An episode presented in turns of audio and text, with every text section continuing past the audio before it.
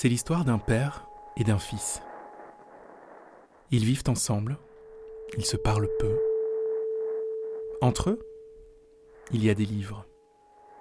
Beaucoup de livres. Le père ne trouve pas toujours les mots. Du coup, il offre des livres. Les livres remplacent sa parole. Pour lui, offrir un livre, c'est un peu comme dire ⁇ Je t'aime ⁇ C'est l'histoire d'un père et d'un fils. Cette histoire, c'est la mienne. Vers la fin de sa vie, mon père s'est mis à parler de moins en moins. Puis un jour, il s'est éteint. Il m'a laissé les livres, des milliers de livres. Bandes dessinées, romans, atlas, encyclopédies, manuels pratiques, illustrés, guides de voyage, livres de recettes, d'art, d'histoire. C'est ma richesse, mon héritage.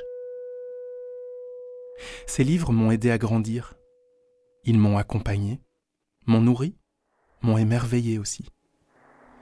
Ils m'enrichissent encore chaque jour, m'ouvrent les mondes de l'imaginaire, me permettent de mieux appréhender le réel.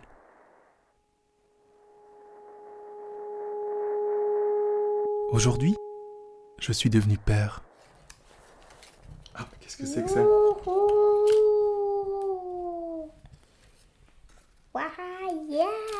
Elias, mon fils, il a cinq ans. On vit ensemble, on se parle.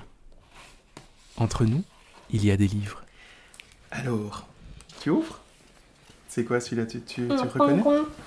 Alors, c'est un manchot. Et les manchots, ils vivent près du pôle sud. Du, près du pôle nord. Ah ben, ceux-là, c'est près du pôle sud. Donc, c'est de l'autre côté de la Terre. Et euh, quand il y a un danger, quand ils ont peur, qu'est-ce qu'ils font? Ils glissent. Ils se jettent à plat ventre et ils font du toboggan à toute vitesse sur la glace. Comme ça. Je crois que le guépard là, il n'oserait pas les rattraper. Non, mais je pense pas qu'il y a des guépards euh, là où il fait froid comme ça. T'as déjà tout lu Il y a encore une phrase. C'est ça la phrase. Ouais, ils parlent euh, qui- qui- qu'ils ont aussi des plumes imperméables. Enfin voilà. Tu tournes la page Et c'est encore une gazelle. Alors, ouais, ça ressemble. Ça, c'est en- c'est encore un autre animal. On appelle ça une antilope. Et on la retrouve souvent dans les grandes savanes Mais du les- sud de Les l'Afrique. lamas, ils font. Pour attaquer, ils font. Oui, ils crachent. Mais ici, c'est une antilope. Et c'est l'anti- l'antilope, elle arrive à bondir sur place quand elle joue ou quand elle a peur. Et elle peut sauter comme ça jusqu'à 3 mètres de haut. Juste comme ça, boum, en Et sautant. tu veux bien me dire jusqu'à combien moi je fais? Vas-y. Ah, ça c'était euh, au moins 20 cm, je pense. C'est plus que ça. C'est moins que ça. À mon avis, l'antilope, elle arrive à sauter au-dessus du plafond ici. Ouais, certainement. Encore plus haut que le plafond. C'est très très haut. Et elle serait volée, elle serait sautée aussi haut que le dragon quand il vole. Mais non, elle saute et elle redescend tout de suite, hein, elle vole pas. Elle a pas d'aile, c'est pas un oiseau. C'est un Euh, le dragon, c'est pas un oiseau et ça, c'est comme un volet. C'est vrai. J'ai commencé mon deuil. Mon deuil, forcément, passe par les livres. Dans la maison de mon père, il y a des bibliothèques dans toutes les pièces. Au grenier, j'ai retrouvé des caisses, des dizaines de caisses, pleines de livres. J'ai commencé à trier, à classer, à lire ou à relire. Et puis j'ai eu besoin d'en parler je suis parti à la rencontre de lecteurs, de lectrices. J'ai entamé une sorte de pèlerinage dans des lieux que j'affectionne. Des lieux où je me sens bien, d'instinct, depuis des années. Des lieux où il y a des livres, des lieux qui me font du bien, des librairies d'occasion souvent, des bouquineries. Ma première étape m'emmène chez Louis. Louis est libraire. Il dirige la librairie Nijinsky à Excel. Alors voilà. Je t'apporte une caisse, elle est un peu lourde. Les caisses bananes, c'est vraiment c'est des fausses bonnes idées. oui, ça pèse trop lourd. Il faut prendre des caisses plus petites, je pense. Alors là, je suis assez curieux parce que hum, je t'ai mis. euh, Comment dire Ça a l'air de partir un peu dans tous les sens. euh, je t'ai mis un peu de tout et c'est assez représentatif de, de ce qu'il peut y avoir euh, chez moi en fait. Euh, ben, je vais faire comme je fais toujours. Donc, trois piles, ceux que je serais sûr de prendre, ceux que je suis sûr de ne pas prendre, et puis ceux que, dont, dont j'irai vérifier la présence en rayon ou pas. Ça, je vais aller voir. Suzanne Prou. Si c'est un roman, je prendrai pas. Si c'est une étude sur. Non, c'est des nouvelles comme ça. Je prendrai pas Inconnu au bataillon. Et avant qu'on vienne me le demander, hein, bonjour.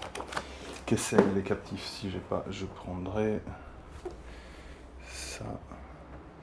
La mutation ou l'aurore du pan-capitalisme Euh, Non, même si c'est Chou qui est un bon éditeur, mais si c'est lié à une quelconque forme d'actualité de l'époque, je prendrai pas. Euh, du théâtre d'un un Marcel Mitois qu'on sait pas qui c'est. Si c'est belge, je prendrai, mais si c'est français, non. Là, ça a l'air d'être français, donc non. Paul Gut, euh, Jeanne Lamain, si j'ai pas, je reprendrai. On vient me demander deux fois par an, mais voilà. Jeanne d'Arc au bûcher de Claudel, pareil, si j'ai pas. hein. Ça, c'est super, Octave Mirbeau, Le Jardin des Supplices, sauf qu'il est moche comme tout. Il a été râpé. Et il pue la mort, donc non, malheureusement. Marcel Aimé, si j'ai pas. Oui, je prendrai Le Puits aux images. Il faudrait lire euh, un Marcel Aimé par an, c'est toujours très bien. Et tu vois, dans, dans- dans ceux que tu as sélectionnés, par exemple celui que tu as en main, euh, il, est quand même, euh, il est quand même abîmé, quoi. Tu vois, Ouais, genre euh, mais sur la tranche, tout pas ça. vu encore. Mais ça, c'est pas tellement grave si c'est un bouquin, si c'est un texte que je pense pouvoir vendre. Bonjour. Si c'est un bouquin que je pense pouvoir vendre et que. Bonjour. Et qui est pas dans un état nickel, euh, tant qu'il est sain, je prends. Puis même des fois, je prends des choses avec des couvertures tout à fait arrachées ou quoi, et on se retape un peu. Mais c'est pas rédhibitoire, disons, dans, la mesure où c'est vraiment le texte qui m'intéresse plus que l'édition. Euh, T'aurais eu que des choses en première édition avec des envois signés et tout, j'aurais pratiquement rien pris. Parce que le magasin n'est pas connu pour ça, donc avoir des bouquins à 150 euros en rayon, les gens ne rentrent pas ici en pensant dépenser des, euh, des sommes pareilles. Donc euh, voilà, aussi bien de trop haut ou de trop bas. Ouais. Voilà. Bah, je te ramène la suite. Ouais, je t'en prie. ouais. Ah ben, pendant que tu vas chercher, moi j'allais vérifier ça. Moi, je me sens bien ici. c'est pas le seul endroit, mais c'est vraiment un des endroits où je me sens bien. C'est c'est le genre d'endroit que je trouve rassurant. Il y a euh, le côté euh, ordonné et en même temps un peu bordélique. Enfin, il y a. euh, je, je sais que c'est quand même relativement euh, bien organisé ici, mais je veux dire, il y a quand même euh, des, des tas, des piles, des choses. voilà, il y a, il y a moyen d'un peu fouiller. Il y a cette dimension d'un endroit où on peut prendre le temps, où, où c'est bienvenu de prendre le temps. On rentre rarement dans une librairie d'occasion parce qu'on est obligé. On y rentre souvent pour son, parce qu'on a un peu de temps ou parce qu'on on peut chercher quelque chose, mais en général, on le fait pour soi. C'est plutôt un plaisir qu'on s'accorde. La lecture, c'est un, plaisir. Enfin, c'est d'abord un plaisir. On lit. Il y a des gens qui lisent pour se cultiver. Je suis pas sûr que ce soit le plus intéressant. Moi, je lis plutôt pour me, enfin, parce que j'ai bon en le faisant. Et donc, dans ce cadre-là, il y a des. euh, Si quelqu'un veut, passer 5 heures dans le magasin, assis dans un fauteuil et euh, lire tout le livre et pas devoir le payer, bienvenue. Il faut du temps pour le plaisir. Je me réveille, je me prépare mon petit café, mon petit déjeuner, je prépare tout, puis je m'assieds euh, euh, par terre, le dos contre le fauteuil, les genoux contre la table, et là je lis. Elle, c'est Mélissa. Mélissa, c'est une grande lectrice. Et sinon, à partir euh, en deuxième partie de journée, enfin vers la fin de la journée, quand, quand euh, mon copain est en train de, bosser ou quoi, ou qu'il est occupé sur l'ordi, euh, euh, j'aime bien me remettre à cette place-là, et enfin près de la table, genoux contre la table, et, et relire. et lire ça, c'est vraiment... et je grignote en même temps. Et c'est très drôle parce que parfois, il faut gérer parce que, en plus, mon chat adore venir se mettre sur mes genoux et, et s'enrouler dans la couverture. Donc, je dois gérer le chat, les deux douces du chat, lire le bouquin, tourner les pages et grignoter en même temps. Donc, c'est toujours des contorsions euh, faramineuses, mais, euh, mais c'est vraiment. Euh, ça, c'est vraiment les moments préférés de la journée. Bah, je lis beaucoup le soir aussi. Ouais. Lui, c'est Gérard, le père de Mélissa. Euh, voilà. Tu lis, tu lis n'importe où Euh, ouais, ouais. C'est un grand lecteur, lui aussi. Même dans le métro maintenant, comme je prends souvent le métro, j'essaie toujours d'avoir un bouquin avec moi en attendant le, le tram ou quoi, je lis quoi, ouais. Et tu y arrives? Ouais, ouais. Par contre, lire dans un parc des trucs comme ça, ça je, je ne sais pas faire. Parce que je, je suis trop distrait. Ouais. Euh, donc je lis pas vraiment ici à la librairie. Et en pratique, je c'est quand? C'est soit le matin, soit le soir, soit les deux. Un des grands plaisirs vicieux, c'est euh, me réveiller un peu plus tôt que d'habitude, lire une heure ou deux heures. Je lis toujours couché, de toute façon, couché sur le dos avec les bras tendus vers le ciel, et puis je tiens mon bouquin comme ça. Euh, et donc voilà, soit lire le matin avant, euh, avant de commencer la journée, et si c'est le cas, si j'arrive à lire plus d'une heure comme ça, il peut se passer n'importe quoi pendant la journée ensuite. L'affaire est déjà gagnée en fait. Voilà, j'ai l'impression que l'essentiel a déjà été fait, et que, que j'ai ma dose de plaisir pour le jour. Mais c'est euh, voilà, c'est les moments de lecture principaux dans la vie quotidienne quand je suis à, quand je suis à Bruxelles en tout cas. Ça veut dire que la lecture, c'est, c'est une activité éminemment solitaire? Pour moi, oui, c'est un plaisir solitaire. Dans, dans la mesure où c'est un plaisir. Enfin, c'est vrai que euh, si on aime bien aller à des concerts de rock où il y a plus que 80 000 personnes, le plaisir là, c'est un- chacun prend son pied, mais c'est un plaisir qui naît de la masse des gens. Euh, c'est difficile de lire un livre à plus que quatre en même temps, déjà parce qu'on ne sait pas qui tient la page, qui tourne la page, qui arrive avant, qui arrive après. Pour moi, c'est c'est vraiment un, truc sol- solitaire. C'est un acte solitaire, mais en même temps, c'est quelqu'un qui écrit une histoire pour plein d'autres gens et qui parle de gens euh, et d'histoires qui est arrivée à plein de gens. Donc en fait, c'est fondamentalement solitaire, mais c'est des voyages d'esprit à esprit. On est dans la tête du héros, dans la tête ou dans l'histoire de d'autres personnes et euh, c'est des aventures qu'on vit ensemble, quoi. Avec, soit avec l'écrivain, même à travers le temps. euh, euh, par exemple, en Maupassant, quand je vois, il décrit certaines personnes qui sont vraiment mesquines et, je comprends. Et je suis là, ouais, mais oui, mais exactement, mais oui. Et je trouve que c'est des clins d'œil, des clins, oui, des clins d'œil euh, entre, entre personnes. C'est profondément humain d'écrire pour les autres, lire, de, lire pour soi, mais euh, recevoir le cadeau qu'on nous fait et accompagner d'autres gens, quoi. Et puis transmettre les livres, c'est faire, euh, vivre les mêmes aventures. Ça renvoie à quelque chose que, qui m'avait frappé quand, à l'école, un prof de maths qui, à un moment, nous a dit écoutez, les gars, fermez les yeux, hein, vous fermez les yeux, ce que vous voyez vous appartient. Et ça m'est resté vraiment en tête, comme, euh, effectivement, comme une, une manière élégante d'envisager sa propre intériorité. Et puis après, quand je me suis rendu compte que le fait de bouquiner, que le fait de lire vraiment, c'était quelque, ou d'apprendre des choses au- au travers du plaisir de la lecture, que c'était pas des choses qui encombraient l'espace intérieur, que c'était plutôt quelque chose qui augmentait l'espace.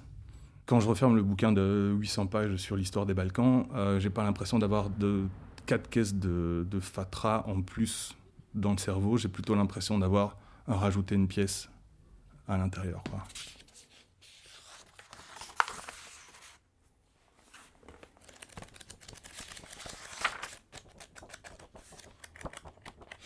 Mon pèlerinage se poursuit, presque malgré moi. Mes pas me mènent vers l'un de mes endroits préférés, la bouquinerie de Jean-Pierre, sur un coin. Elle s'appelle la Borgnagas.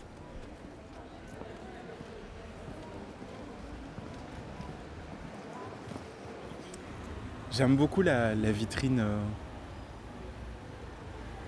de cette bouquinerie. Elle change tout le temps.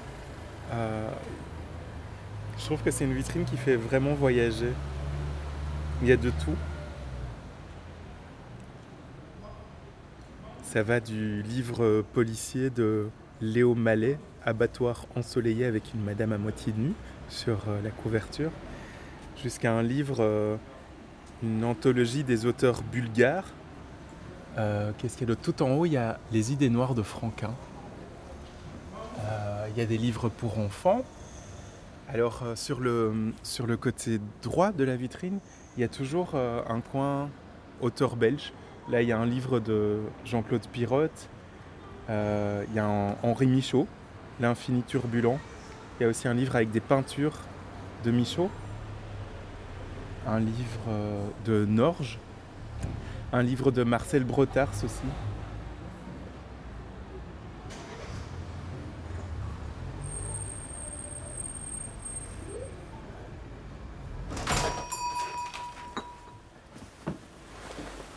Alors j'avais, Bah, euh, asseyez-vous, hein. Prenez merci. place. J'avais promis euh, les, les Orval qui, qui avaient deux ans d'âge qui étaient dans ma cave, mais je les ai Tu oubliés. les as oubliés, c'est malin. Alors j'étais en chercher d'autres. Mais, Ah, euh, tu en as trouvé Oui, oui, mais, mais elles- voilà, elles sont, Oui, oui. Ils sont plus récents. elles sont plus récentes. ouais. Pas grave. Ce sera pour une prochaine fois. C'est quand même de l'orval. Ça me sauve. Je vais les mettre là ou je sais Oui, pas. oui. Ben, je suis bouquiniste depuis 1970. euh, je deviens des plus anciens bouquinistes de Bruxelles. Euh, et j'ai déménagé plusieurs fois. Donc maintenant, je suis installé à Ixelles. Euh, ici, au coin de la rue Anoul et de la rue Longuevie, depuis euh, 17 ans. L'emplacement de la librairie elle-même n'est pas très grande ici. Mais j'ai des livres en réserve derrière. Mais disons que dans la librairie, il y a des, photos d'écrivains, euh, des photos d'amis, des marionnettes qui ont été faites par euh, un écrivain, justement, euh, un grand ami, Raymond Coppens. Donc, il- voilà la photo. C'est lui qui a fait mon enseigne, une pille en bois. Et donc, c'est un peu, c'est un mini musée euh, la Borgnagas. Et euh, tu as découvert la lecture plus ou moins quand dans ta vie et avec quel genre de, de livre? Euh, je devais commencer à devenir adolescent. Il y a un livre, oui, que, dont je me souviens bien, c'était euh, Tom Sawyer de, Mark Twain. Oui, ça c'est un livre qui m'a qui m'a marqué. Donc euh, oui, oui, oui. Et pour le reste, pas plus tard. Alors je me suis intéressé beaucoup à Blaise Cendrars. Là j'ai tout lu. Et puis un écrivain tout à fait différent, Henri Bosco. Euh, Jean Giono, euh, André Dautel surtout, oui, oui, qui est venu signer euh, des livres dans ma librairie. Et oui, voilà, c'est à peu près les auteurs que je préfère. Albert Cossery, oui, aussi. Et les conditions idéales pour lire, pour toi, c'est quoi? Ah, c'est d'être dans mon appartement tout seul, euh, sans, sans radio, etc. Bien assis, et euh, éventuellement avec un bon verre de vin. À n'importe quelle heure de la journée ou bien il y a des moments qui sont plus propices que d'autres euh, pour la lecture? Non, ça peut être à, à n'importe quel moment de la journée, mais euh, ça dépend évidemment si- s'il y a des bruits extérieurs. euh, donc, c'est plus agréable le soir, où là, euh, on entend beaucoup moins, la vie se, calme, donc on est beaucoup plus tranquille. Mais la lecture, c'est un acte de recueillement et de- de solitude, oui, oui, tout à fait.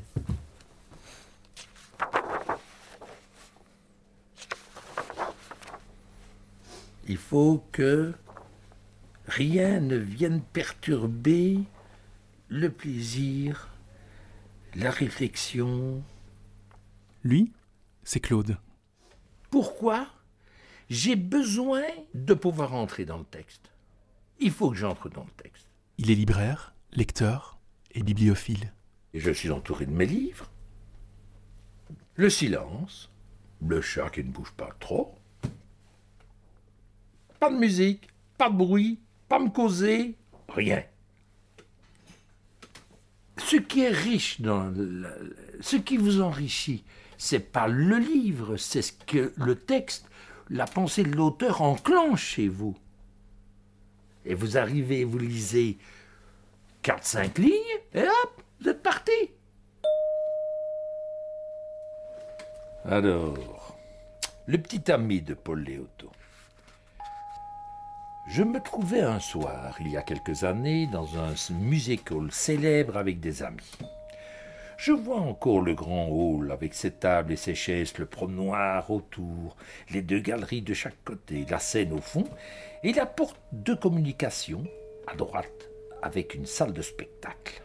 Il traînait là, comme à l'ordinaire, toute une collection de ces femmes dont on assure qu'il n'y a pas les pareilles dans les autres capitales du moins pour la grâce et pour l'élégance.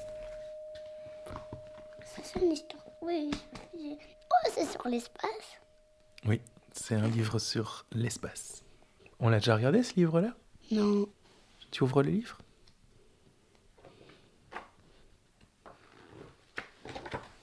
C'est quoi le titre? Il est mis le soleil. Le soleil qui brûle. Regarde, ça tu connais, hein Ah oui, ça c'est la planète Pluto. Oui, Pluton, elle est là. C'est sa petite mini. Mhm. Elle n'est pas si petite, hein, c'est ça Pluto. Alors là, il est mis Neptune. Et ça c'est laquelle Pluto? Euh, C'est laquelle planète? Ça, c'est Saturne. Et c'est facile à, à, à reconnaître, hein, Saturne, parce que c'est la planète qui a un anneau. Tu vois? C'est laquelle la planète Terre? Eh ben, regarde un peu toutes les planètes, essaie de trouver la planète Terre. Alors, qu'est-ce que tu montres? Ça. Oui, c'est ça. Et alors, t'as vu, il y a une très très très très grosse planète. C'est laquelle? C'est Oui. Et ça, c'est Jupiter. c'est la plus grosse planète. Tu tournes la page, Elias? Oui. Eh bien, moi, je peux dire précisément le premier livre que j'ai lu. Parce que, bon, j'étais gamin, je lisais des BD, etc. Et mes parents, ils allaient euh, chaque week-end euh, dans des familles comme ça, des copains et tout. Mais c'était des adultes. Et moi, euh, je m'emmerdais, quoi. Et alors, un jour, il y avait un Bob Moran, Échec à la main noire. Et alors, je me dis, oh, pas d'image, c'est tout. Et je me suis plongé là-dedans. La soirée a passé comme une flèche. Et depuis ce temps-là, quoi, j'ai- j'ai j'ai pu arrêter de lire, quoi. Le premier livre que j'ai lu, moi, c'était Les fées sont folles à Farlidon. Et je m'y suis. Il est là, de. C'est génial. Bon, on n'a pas le même goût. hein. Parfois, je lui prête un bouquin. euh, De euh, Vette Fonclard.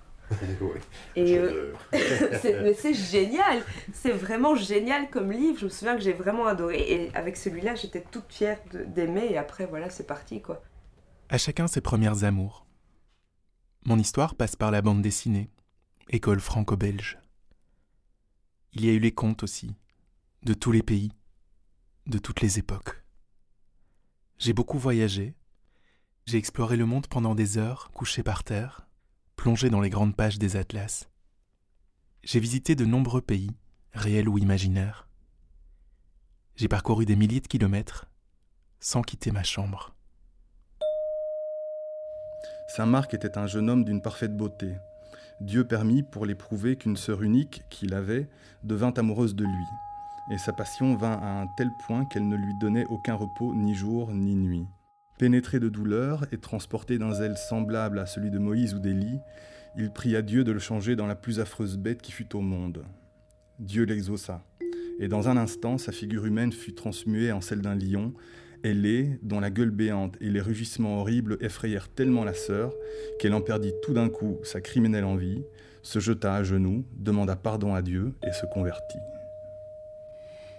Ça peut peut-être illustrer le propos du jour, à savoir que ce livre, qui est un rebut d'une bibliothèque de quelqu'un qui, pour cause de déménagement, s'en défait, comme ça, qui est un livre qui n'aura pas vraiment d'existence commerciale ensuite, parce que c'est un volume parmi six ou huit ou quoi, tout seul. En l'ouvrant au hasard, je tombe sur cette espèce de petite merveille, qui le bouquin a probablement pas été ouvert depuis, je sais pas, 100 ans, 200 ans, 300 ans, vu que le bouquin il a 315 ans d'âge. Ça fait un peu, c'est un peu la magie de, c'est un peu la magie de l'ensemble, quoi, la magie du truc. Voilà. Bonjour. Dans mon édition de, des Hauts de Hurlevent, c'est une édition euh, d'avant-guerre. Et alors, il y a le, le mot euh, pour, euh, pour Camille. euh, C'était un Noël, euh, Noël 1925, un truc comme ça. euh, Et c'est juste, c'est juste génial, quoi, de se retrouver, genre des années, des dizaines d'années après, bam, et refaire le même voyage, en fait. Surtout les bouquins des années 30, etc.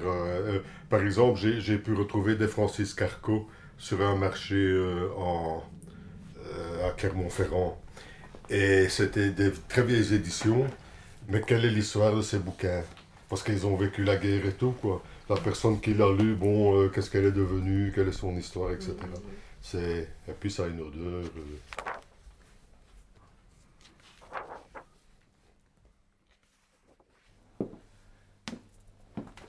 Vous avez beaucoup de choses. Vous avez ce papier, vous avez la typographie, vous avez la reliure, vous avez l'illustrateur.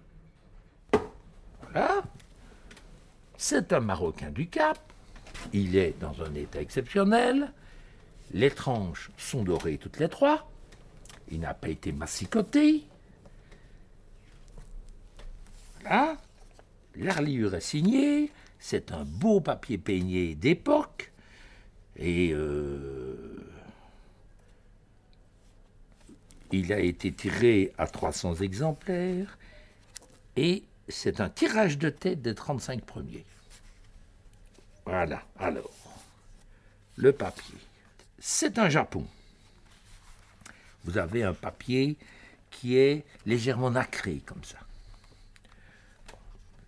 Voilà, alors qu'est-ce que c'est un grand inuit, ça c'est des dimensions.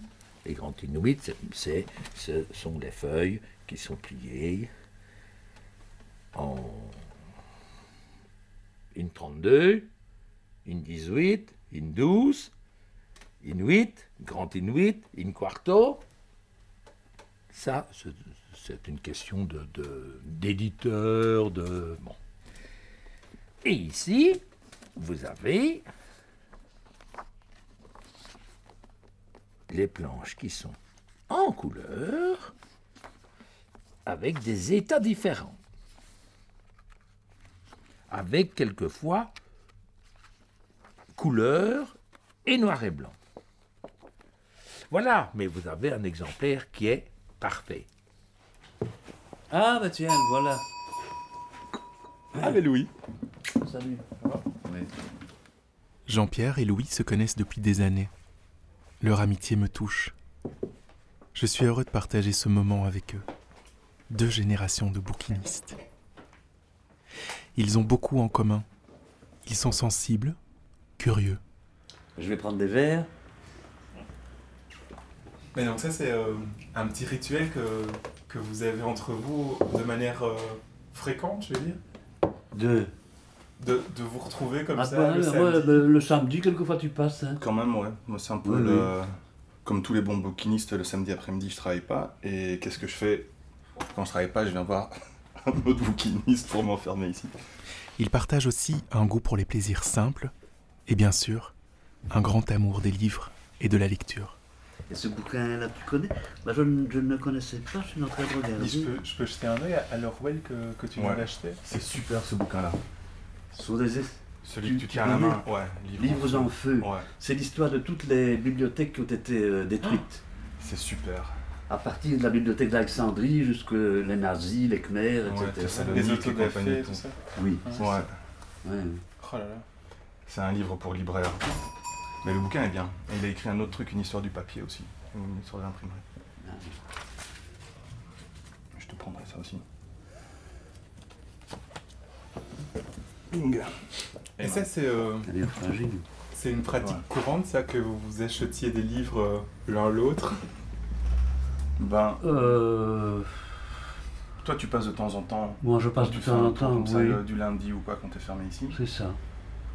Et toi t'achètes souvent, enfin quand tu trouves des choses au magasin chez Nijinsky, c'est plutôt pour des clients à toi ou c'est pour toi? En général, c'est plutôt pour moi. Ouais, bah, c'est ce que je fais aussi. J'achète rarement, enfin j'achète pas ici pour revendre au magasin, j'achète vraiment pour moi. Oui. Ou alors on se téléphone.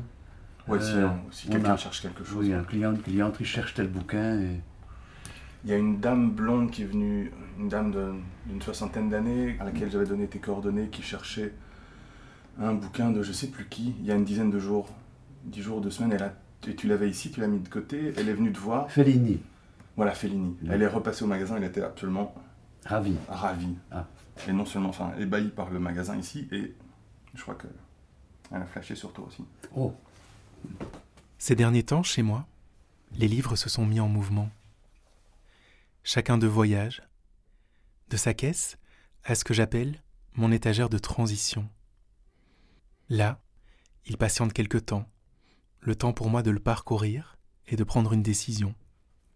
Vais-je le garder, l'offrir, le remettre en circulation?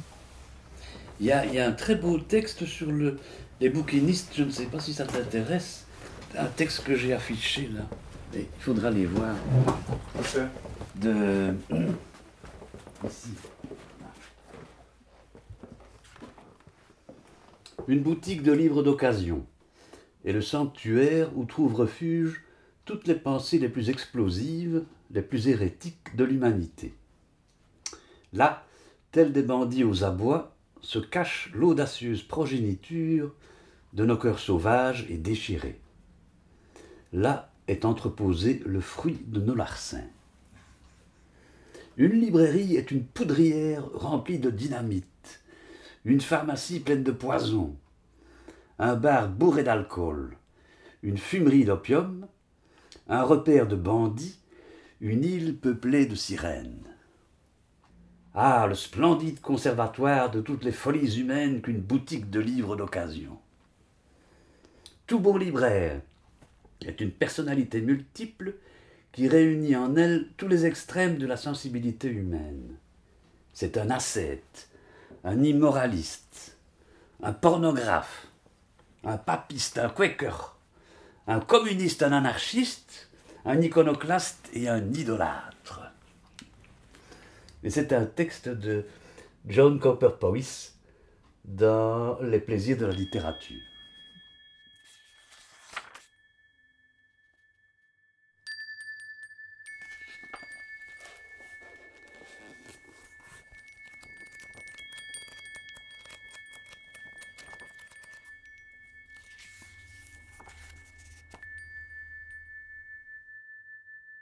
Alors, il y a trois jours, j'avais fini le livre qui était sur ma table de nuit. Euh, il était 11h30 du soir. Et j'ai dû me lever. Il fallait que j'en choisisse un autre. hein. Donc, j'ai pris le livre, je l'ai rangé dans ma bibliothèque où j'avais envie qu'il soit là, mais je commence à avoir peu de place, de moins en moins de place.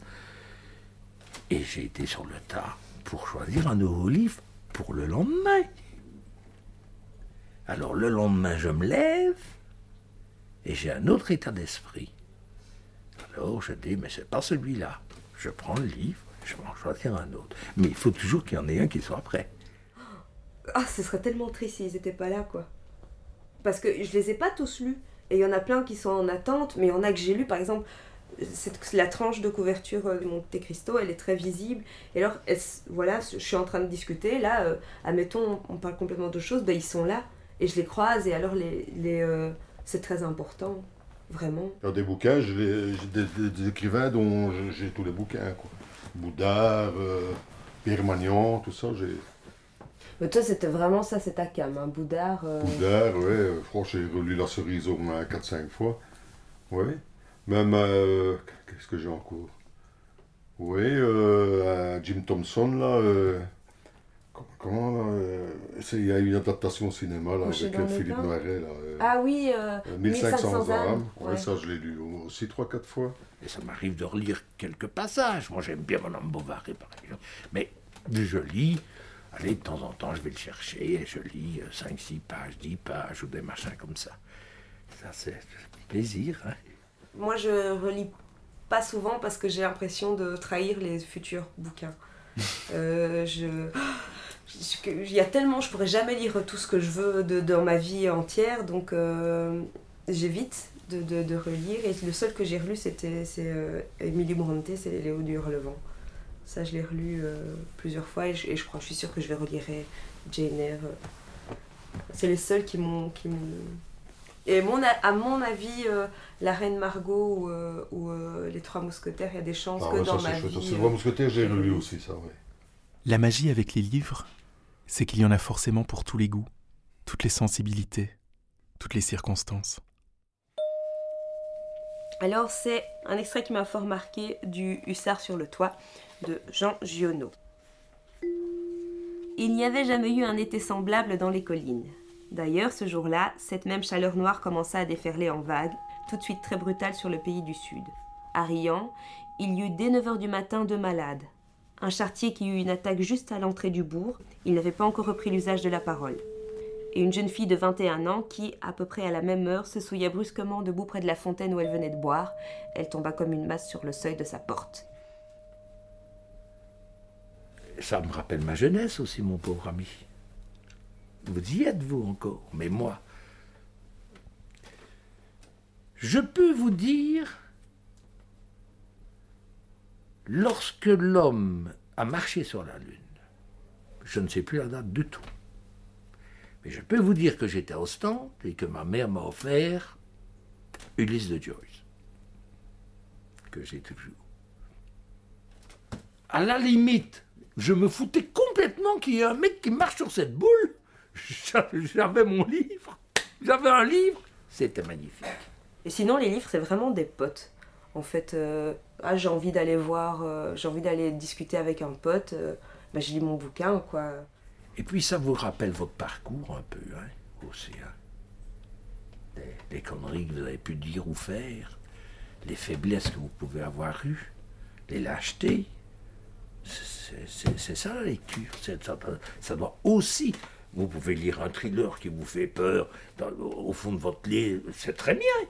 Mais vous en avez qui remettent beaucoup de choses en question, qui vous font, qui, qui vous culpabilisent. Je critique Zola, mais c'est vrai qu'il y a ouais, Moi, j'ai j'ai eu euh, des le. descriptions incroyables de, euh, euh, euh, allez, euh, de psychologie humaine. Mais oui, ça. mais ce genre de Je me choses. souviens, c'est dans l'argent, là, euh, euh, il y a le, le, le, allez, le sordide, là, qui, qui- il est cocu, quoi, et il surprend, mais alors, il, euh, Zola décrit bien que, mais non, clac, il calcule, quoi, il va faire un chantage, une histoire de finance, etc., quoi, donc... euh, Moi, j'ai Ouais, dans Belle Amie euh, de Maupassant euh, la psychologie de ce cet arriviste monstrueux, quoi.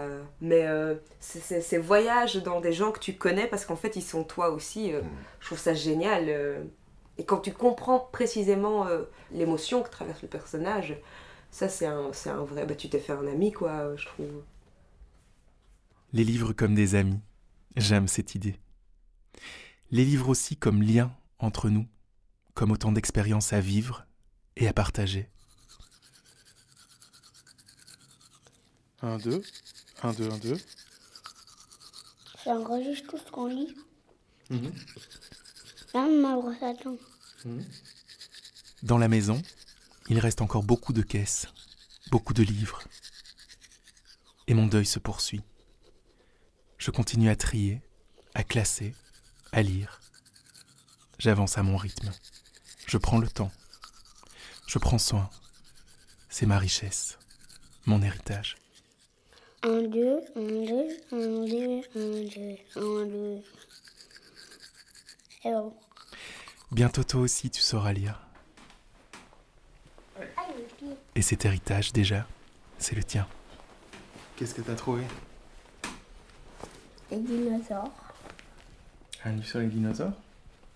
Et pourquoi t'as choisi celui-là? Parce que j'aime bien. Alors, le titre du livre, c'est Ces prodigieux dinosaures. Tu veux que je lise? Oui.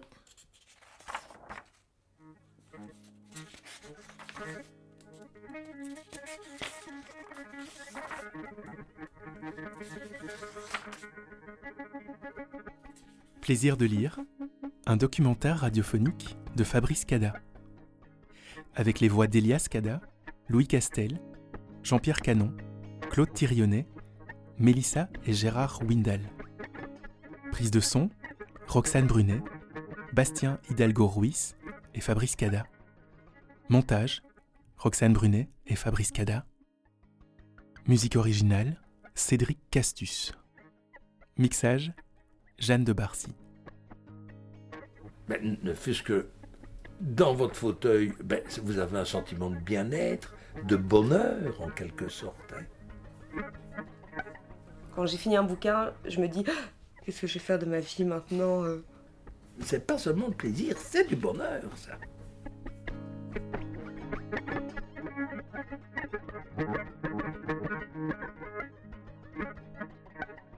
Une production de l'atelier de création sonore radiophonique avec le soutien du Fonds d'aide à la création radiophonique de la Fédération Wallonie-Bruxelles.